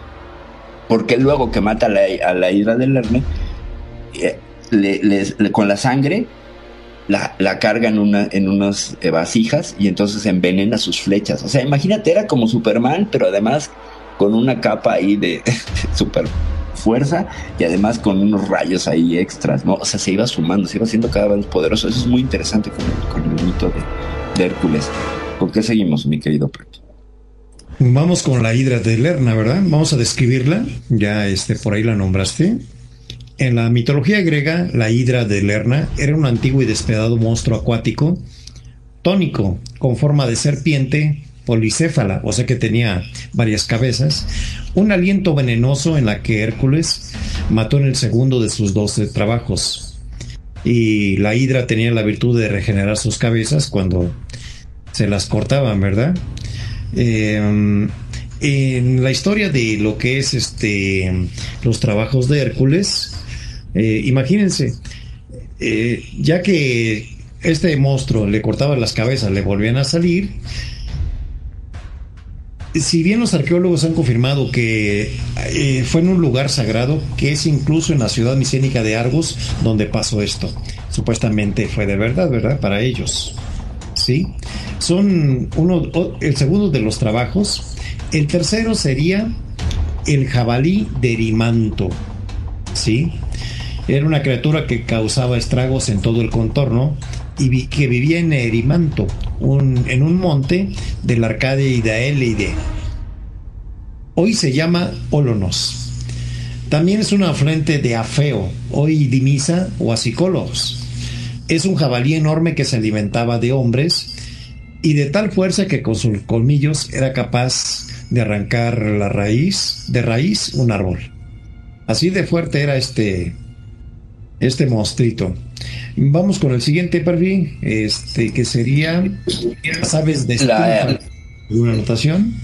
las, los, los pájaros del lago Estínfalo, bueno, eh, pues le, había unos pájaros ahí fastidiando, había una, una infestación este, ornitológica y entonces pues llaman a Zeus y le dicen, oye, pues hay que acabar con estos pájaros. Y entonces Atenea le da, le da una suerte de cuerno con el que ahuyenta a los pájaros. el tema es que parece que cuando estaban en la en tierra eh, no les podías atinar con las flechas.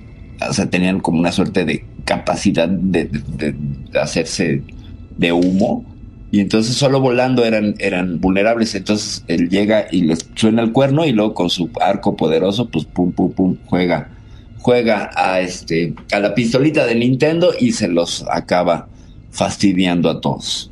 Entonces, esos son los, los, los, las aves de los pájaros del lago Estínfalo. Nos faltó la, la sierva de Serinea, que lo ponen como el tercer sí, trabajo. Tiene más adelantito.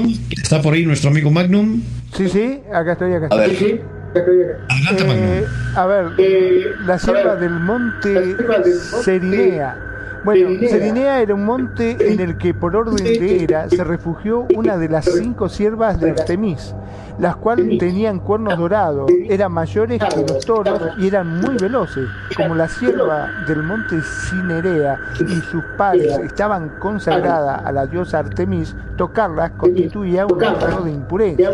Sin embargo, la sierva de Cinemea era tan veloz que Hércules pasó un año persiguiéndola.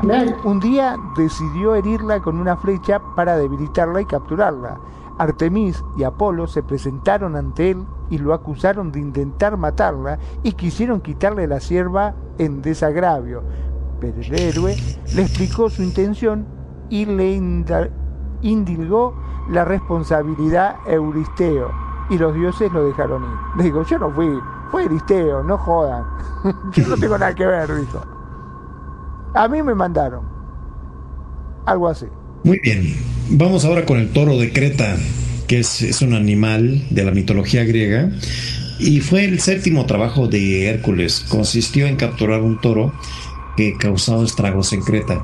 Este toro es el que Poseidón hizo salir del mar cuando el rey Minos prometió ofrecer un sacrificio al dios, pero Minos lo encontró tan esplendoroso que lo incorporó a sus rebaños como un semental en vez de sacrificarlo, y el dios, enfurecido, hizo que la reina Pasífae se enamorara del animal y concibiera de él un híbrido muy famoso, el Minotauro.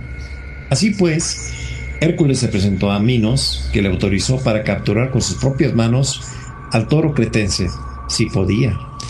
Hércules consiguió dominar al, animal y lo condujo a través del mar Egeo hasta Micenas.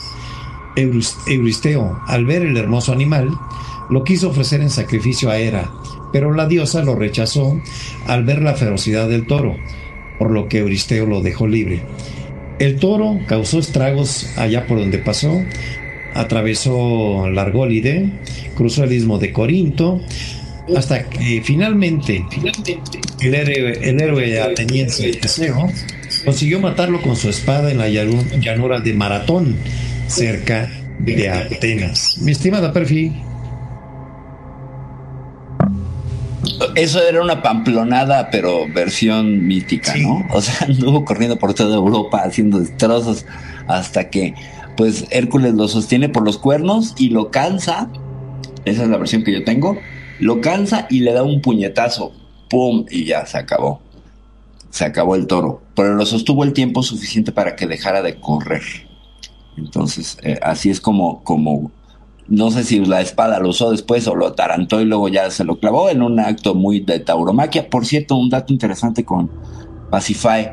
Eh, Zeus la obliga no solo a enamorarse del toro, sino que la convierte en vaca y obliga al marido a ver esa unión y después ella regresa a, su forma eh, humana, pero ya en cinta del Minotauro, al cual por supuesto lo aborrece porque es una criatura impresionantemente fea y eh, lo encierra en el laberinto y ya da toda, toda todo el pie a la historia de Teseo que esa también es súper interesante, porque esa, esa se va a ligar con la historia de Dédalo e Ícaro, porque el laberinto lo construyó es ahora sí que ahora sí que todos estaban emparentados. También es como novela mexicana, por eso les digo que es la primera telenovela. Todos estaban emparentados de alguna manera, porque pues, si no, mira, salías y, siendo mujer y si no te agarraba Zeus, eh, algún primo tuyo, sí, seguramente, alguna prima tuya sí había tenido que ver con Zeus, que era bastante, como ya les dije, eh, pues muy. Peor que tener un minotauro, ¿no? Exacto, entonces, pues bueno, de ahí de ahí vemos cómo, cómo, van, pero, pero cómo le encantaba a Zeus el asunto de la, de la zoofilia. Aquí vemos, es algo interesante, la, la, teratomorfia, que son los monstruos. Esa está muy presente, bueno, los seres que tienen cabezas de, animales. En la mitología egipcia, casi todos los dioses son cuerpo humano, cabeza de animal, casi todos. En la mitología griega son monstruos. ¿Te fijas? Sí. Allá, eh, eh, en cambio, la visión egipcia son, son dioses. Nada más apunte. ¿Qué otro trabajo seguimos? Mira, este, pues no sé, si Hércules estuviera en Second Life, yo creo que todo lo odiarían.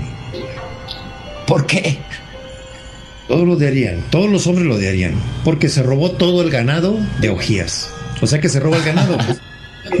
se roba los ganados. No, pero pues es que, a ver, técnicamente el ganado, el ganado Perdón, perdón, perdón. ¿Cómo se llama?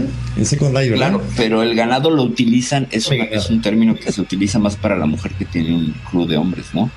Entonces sería como una, una narrativa homoerótica. Dale. Sí, Augías en la mitología griega em, quiere decir literalmente brillante. Era un rey de Élide e hijo del titán Sol, Helios, de quien heredó un portentoso ganado. Ahí les va, ¿eh? Tenía tantas vacas y rebaños de cabras que la mayor parte del país quedó estéril por causa del estiércol de los rebaños. Augías también formó parte de la expedición de los argonautas, siendo el encargado de intentar convencer a su hermano Estes de que entregara el vellocino de oro. Hay una película de esa, ¿verdad? Eh, voluntariamente. A esta iniciativa se unieron sus sobrinos, agradecidos de que los argonautas les hubieran rescatado tras un naufragio, pero Estes no quiso reconocer como hermano y los expulsó de su palacio, amenazándolos con torturarlos. También Hércules le quitó todo el ganado, estías, augías, perdón. ¿Sí? Bueno, adelante Magnum. Eh, ¿Por cuál vamos? ¿Por el séptimo? Vamos por el octavo con las yeguas de Diomedes. Bueno, el siguiente trabajo consistió en llevar hasta Tirinto la yegua de Diomedes. Se caracterizaban por su salvajismo, producido debido a que su amo las alimentaba con carne humana para domarlas. Hércules le dio de comer la carne de su propio amo. Después los trasladó hasta la corte de Euristeo, quien le encargó otro trabajo más. O sea, le dio de comer la carne de su propio amo, porque se supone que él las alimentaba con carne, humana, con carne humana. Mira vos. Sí. Ya pasamos al noveno trabajo. El ah, muy bien. Adelante. Dale, dale, dale. Eh, bueno, esta vez tenía que ir al reino de Amazonas y conseguir el cinturón de Hipólita, su reina. Hércules subió hasta el Mar Negro. Habló con la reina y ella aceptó dárselo. Pero la diosa Hera quiso complicar las cosas haciendo correr el rumor de que Hércules quería secuestrar a Hipólita. Esto hizo que las Amazonas se enfrentaran contra el héroe y su ejército. Hércules consiguió el cinturón tras un sangriento enfrentamiento en el que consiguió el cinturón, pero a costa de muchas vidas, incluyendo la de Hipólita. hay otra versión, hay otra versión, hay otra versión interesante al respecto de este trabajo. Perdón que interrumpa, mi querido Magnum y Preto. Lo que hace Atenea es que le dice a Hipólita, tú lo puedes tener como esclavo porque le, vas a quitar la piel del león de Nemea y va a quedar eh, expuesto. Él no lo sabe, pero yo voy a hacer, lo voy a convencer de que así tus amazonas lo pueden envenenar. Entonces Atenea se mete en sus sueños, lo convence de que es vulnerable. Fíjense qué interesante. Hipólita lo toma prisionero y lo viste de mujer. Y lo tiene capturado tres meses vestido de mujer. A, Zeus, a, digo a Hércules. Y esto es muy poco conocido porque pues obviamente mancha la figura del superhombre y no sé qué. Nada, era así, sí también. Lo travistieron también. Y él logra salirse de este sueño que le mete, que le mete Atenea. Y entonces negocia con Hipólita el cinturón a cambio de, servirle otros tres meses voluntariamente. Entonces, e, esto es una analogía y una alegoría muy bonita del trabajar con lo otro, con el otro, con lo femenino y lo masculino, etcétera, que se pierde un poco de la narrativa tradicional donde lo ponen como el macho y de por sí, pues la mitología griega es súper machista y misógina. Bueno, este pequeño pedazo aquí, esta, esta muestra, habla de ese trabajo que hace el mismo Hércules de contactar con lo femenino para poder eh, lograr su tarea. Entonces se presenta como un estratega. Él utiliza este, esta suerte de travestismo estratégico para lograr su... y no mata a Hipólita. Eso es, hay, hay, otras narraciones donde Hipólita acaba muriendo porque se va y se mete a una boda y la quiere detener y todo, y ahí se la acaban eh, fregando lo que más conocido sí es que tienen un enfrentamiento y que Hércules la acaba matando. Nada. En la versión que yo les, traigo, les comparto, comparte cama con ella las dos en, lo que entenderíamos ahora como lencería. Bueno, ya acabé con mi comentario fetichista, sigamos con el siguiente. No te digo que sí, estarían problemas aquí fuertes, Hércules. Ahora se roba el, el ganado de Gerión. Es descrito como un singular antropomorfo formado por tres cuerpos humanos gigantes, con sus respectivas cabezas y extremidades, pero la mayoría de las versiones, aunque no especifican la forma exacta de la unión de los tres cuerpos, se suele representar por torsos unidos como tres hombres unidos. Gerión vivía en la isla de Eritea, en el archipiélago de Gardeiras, actual Cádiz, España, más allá de las columnas de Hércules, al oeste del Mediterráneo, ya en curso del océano. Era dueño de un perro llamado Ortro y de una espléndida cabaña de ganado que era guardado por Ortro y un pastor llamado Euritión. Como décimo de los doce trabajos, Hércules le robó el, caballo, el, rebaño que tenía de bueyes y vacas rojos. Gerión fue en busca de venganza y luchó con Hércules, pero este le lanzó una flecha envenenada con la sangre de la hidra, que atravesó sus tres cuerpos y acabó con él. ¿Sí? Vamos con el jardín de las Hespérides. Perfi. Sí, por supuesto, por supuesto, el jardín de las Hespérides. Pero antes de eso, quiero mandarle saludos a nuestra queridísima Luna Azul, Leonor Fernández, que nos está escuchando. Dice que apenas va llegando. Saludos a todos, saludos a todos de parte de Luna Azul. Muchas gracias, Luna Azul, por estarnos escuchando. Te mando besos y abrazos. Y vamos al Jardín de las Hespérides, que a mí me suena a que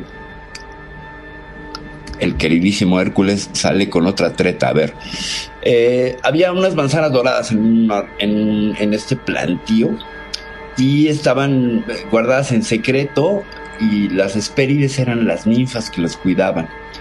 Entonces Hércules, que además de todo era detective, descubre la ubicación del jardín, obligando al anciano del mar a revelársela. Vaya usted a saber qué le dijo al anciano del mar para entender para que le diera la ubicación, ni era tan secreto, ya lo sabía el anciano del mar. Y él engaña al titán Atlas, que es interesantísimo esta la historia. Ustedes saben que Atlas en la mitología griega, o no, si, no saben, les comparto el dato, él sostiene al mundo. Eh, es condenado después de la, de la, de la titanomaquia a sostener el mundo en sus espaldas. Entonces, eh, Hércules necesita de su ayuda y va y le dice, ¿qué onda, compa? Mira, tú te metes al, al jardín, te robas las, las, las, manzanas y yo sostengo al mundo, ¿va? Órale. Y entonces se intercambia el mundo y Hércules sostiene al mundo para demostrar que es tan fuerte como Atlas. Y Atlas dice, pues yo me voy a quedar las manzanas y voy a engañar a este personaje y me voy a ir ahí lo dejo, ¿no? Pues ya me liberé total. Ahora sí que me liberé, me liberé. Y cuando regresa con las manzanas, con el plan de dejárselas enfrente como una muestra de, de, su fracaso, Hércules, que era bien vivillo, le dice, oye, está bien, pero ¿sabes qué? Eh, vamos a volver a cambiar el de este, déjame guardarme las manzanas y vuelvo a cargar el de este para que vayas por más. Órale, le dice Atlas y entonces lo deja y agarra las manzanas Hércules y como corría muy rápido, pues ahí dejó al pobre de Hércules cargando el mundo de nuevo. Por si no sabían ese dato, con el troleador de Hércules, que además de todo era, era, era este, tenía su humor muchacho. Muy bien, como último trabajo, vamos a cederle su descripción a Magnum, el Cerbero. Muy bien, llevar a Euristeo a Cerbero. Como duodécimo y último trabajo, Euristeo le encargó enfrentarse a la misma muerte y que le llevase ante su presencia a Cerbero, un perro con tres cabezas y cola de serpiente que se encargaba de custodiar la entrada al inframundo. Para ello debía reducir al animal únicamente con la fuerza, sin arma alguna. Euristeo desconocía por completo que Hércules guardaba amistad con varios humanos y dioses. Hércules acudió a Hermes para que le ayudase a bajar al inframundo. Allí pidió a Perséfone y al mismísimo Hades que le prestaran a Cerbero, a lo que accedieron. Euristeo atemorizado y viendo que era capaz de todo, decidió finalmente concederle la libertad al héroe tébano. Mira vos. A ver si hay algo más para ampliar, eh, Preto. Pues nos faltaría por qué, estaba esclavizado con, con, Euristeo. No sé si tengas ese dato, mi queridísimo Preto, porque por ahí ahora sí que. Adelante, perfil. final. Eh, no, no lo tengo, por eso recurro a ti. No, no lo no tengo recurro a ti. No, ok, ahorita, ahorita lo buscamos mientras. Eh, pero ya vamos con conclusiones, ¿no? Estamos sobre el... Sobre... Sí, yo estamos sobre tiempo. Y este, ahorita que saques el dato, para que lo des a conocer, y ya procedemos a un rapidísimo resumen.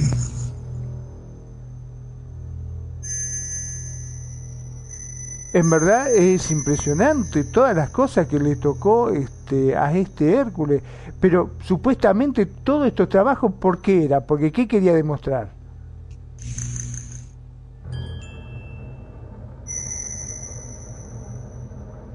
Pregunto. ¿Qué era lo que tenía que, demostrar Hércules para que aceptara estos dos trabajos? Tenía que ganar su libertad, pero no sé a quién mata a Hércules que lo hace ser su esclavo. en la bruma, ¿eh? estoy buscando el dato, pero si alguien lo puede tener, si es extenso, a ver, Yolao, no.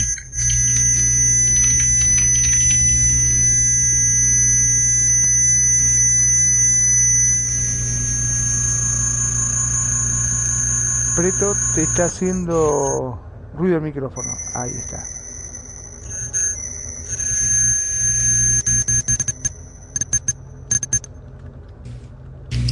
Disculpa, se me había trabado aquí el. Aquí la maquinita, pero ya está. Sí. Muy bien, pues en este resumen que hicimos, vimos por qué, cómo más o menos eh, en la descripción que hacen en libros antiguos, cómo hizo eh, cómo hizo su trabajo Hércules por orden de Hera, que castiga cruelmente a, Hércules a lo largo de su vida, retrasa su nacimiento para que no pueda ser rey, intenta deshacerse de él introduciendo dos serpientes en su cuna, lo enloquece, eh, eh, provoca que mate a sus propios hijos y Finalmente le castiga a ejecutar 12 trabajos terribles bajo las órdenes del rey Euristeo. Simplemente era, pues lo castiga, ¿sí? Le da un castigo para, porque no quería que fuera rey. Es este, supuestamente en la, en la información que tenemos en las lecturas, el por qué se le dieron todos esos trabajos a Hércules. ¿Tienes algún dato, perfil? Bueno, bueno. Ahí estaba buscando incansablemente en la base de datos de inteligencia artificial dónde se encuentra. no, no, ya, ya se los tengo. Este, ahí se los va, ahí les va, perdónenme. Eh, fue esclavo de Euristeo porque cometió un delito, efectivamente, como se los dije. Según la mitología griega, Hércules había matado a la esposa de Euristeo en un ataque de locura y Euristeo fue el encargado de imponer la penitencia, seguramente fue alguna de las maldades de su mamá, y entonces le ordenó a Hércules realizar los 12 trabajos extremadamente difíciles y peligrosos, de los cuales pues completó todos con éxito. Eso es lo que, lo que, y bueno, faltó cuando abre las, las, el, el, Gibraltar, eso también es muy interesante dentro de la narración. El peñón. pero ese fue el peñón de Gibraltar, exactamente. Bueno, ya, ahí está, eh, no sé con qué seguimos. Bueno, pues amigos, no nos resta más que despedirnos y le damos este, las gracias a todos ustedes por habernos acompañado en este bonito programa de lo que es la mitología greco-romana. Con ustedes en su despedida, nuestro estimado Magnum. Bueno, para mí ha sido un gran honor estar en este programa. Me encantó, la verdad que este tipo de historia eh, es prácticamente como revivir una de esas aventuras que uno ve por la televisión, ¿viste? Este, vos fijate eh, haciendo una analogía con distintas otras este, em, historias, ¿no? Cómo muchas de ellas se parecen, sobre todo eh, cuando hablamos de, religiones, viste que hay, hay cosas que, se parecen. Pero bueno, mi nombre es Magnum Dacun, transmitiendo en vivo y en directo desde Mar del Plata, República Argentina. Como siempre digo, gracias, gracias por estar ahí, gracias por acompañarnos, gracias por elegirnos día a día y hacer de Radio con sentido su radio. Gracias también a los que se suman a los podcasts, que cada vez son más. No se olviden que estamos en vivo y en directo también por Facebook Live. Sean felices, el resto son solo consecuencias. Perfecto. Adelante, Perfi. Muchas gracias, muchas gracias Magnum por la dirección, la producción técnica y pues por supuesto por, los comentarios y los chistes que nunca faltan, mi querido Magnum. Preto, muchas gracias por la invitación al programa. Se la canto, muchas gracias por estar aquí, por tus comentarios, por todo, muchas gracias. La invitación queda abierta. Eh, nos dice, nos dice Vivi que muy interesante, muchas gracias, gracias Vivi por estarnos escuchando. Y pues nada, yo soy Perfidia Vela, eh, hace rato como les dije soy este Ave César, Ave, Ave Chucha y este ya me voy. Y ahora sí que Rivederci. Eh, creo que tenemos que hacer una segunda parte porque nos faltó todos los héroes como Teseo, Belerofonte, Perseo, la Iliada, la guerra de Troya, etcétera. ¿No? Eh, eso también es el caballo de Troya, etcétera. Todo eso también es parte de la mitología griega que nos ha faltado mencionar en este programa y es súper, súper interesante. Yo soy Perfidia Vela, Pretoriano Chrome el, el momento de la despedida del programa. Gracias. Pues le agradecemos mucho a nuestro compañero muy estimado Celacanto, que tuvimos el honor de su visita y lo esperamos próximamente aquí en el programa. Muchas gracias a Magnum desde Argentina, Perfi desde México y su servidor, Pretoriano Croms. Muchos saludos a Vivi y su Spice Band. Y los estamos viendo amigos en nuestro programa número 51 próximo martes. Muchos saludos también a la familia Quilicia y en Chile. Shalom. Beso y abrazo para todos. Y nos vemos. Que tengan buenas noches en el Cuscus 51. Nos vemos el próximo martes. Hasta la próxima.